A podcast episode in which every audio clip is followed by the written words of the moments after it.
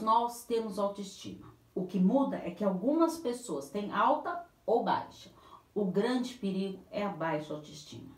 Existem vários fatores que prejudicam a sua autoestima. Timidez e vergonha. Você se considera uma pessoa tímida ou tem vergonha quando chega nos lugares? Sensação de culpa, rejeição, uma ferida abertinha lá da rejeição, sensação de abandono, medo, insegurança, carência afetiva, raiva, uma raiva constante, sensação de estar sempre sendo humilhado, uma dependência financeira e emocional. E o pior, críticas e autocríticas. Quando você mesmo começa a se criticar por tudo. É importante frisar que ninguém destrói a nossa autoestima se não permitirmos.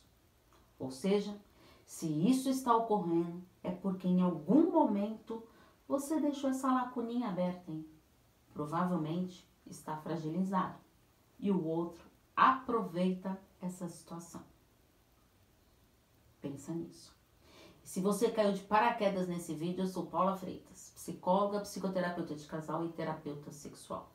Se você quiser saber sobre informações sobre se reconstruir após uma relação abusiva, eu estou à disposição para os atendimentos. É só enviar uma mensagem no meu WhatsApp, no 11 983 13 2371. Acompanhe para ver, o, a, aproveito para te convidar para você ver os meus vídeos no canal do YouTube, acompanhar os meus textos nas redes sociais e nos meus blogs e sites. Porque afinal, quem cuida da mente, cuida da vida. Um grande abraço.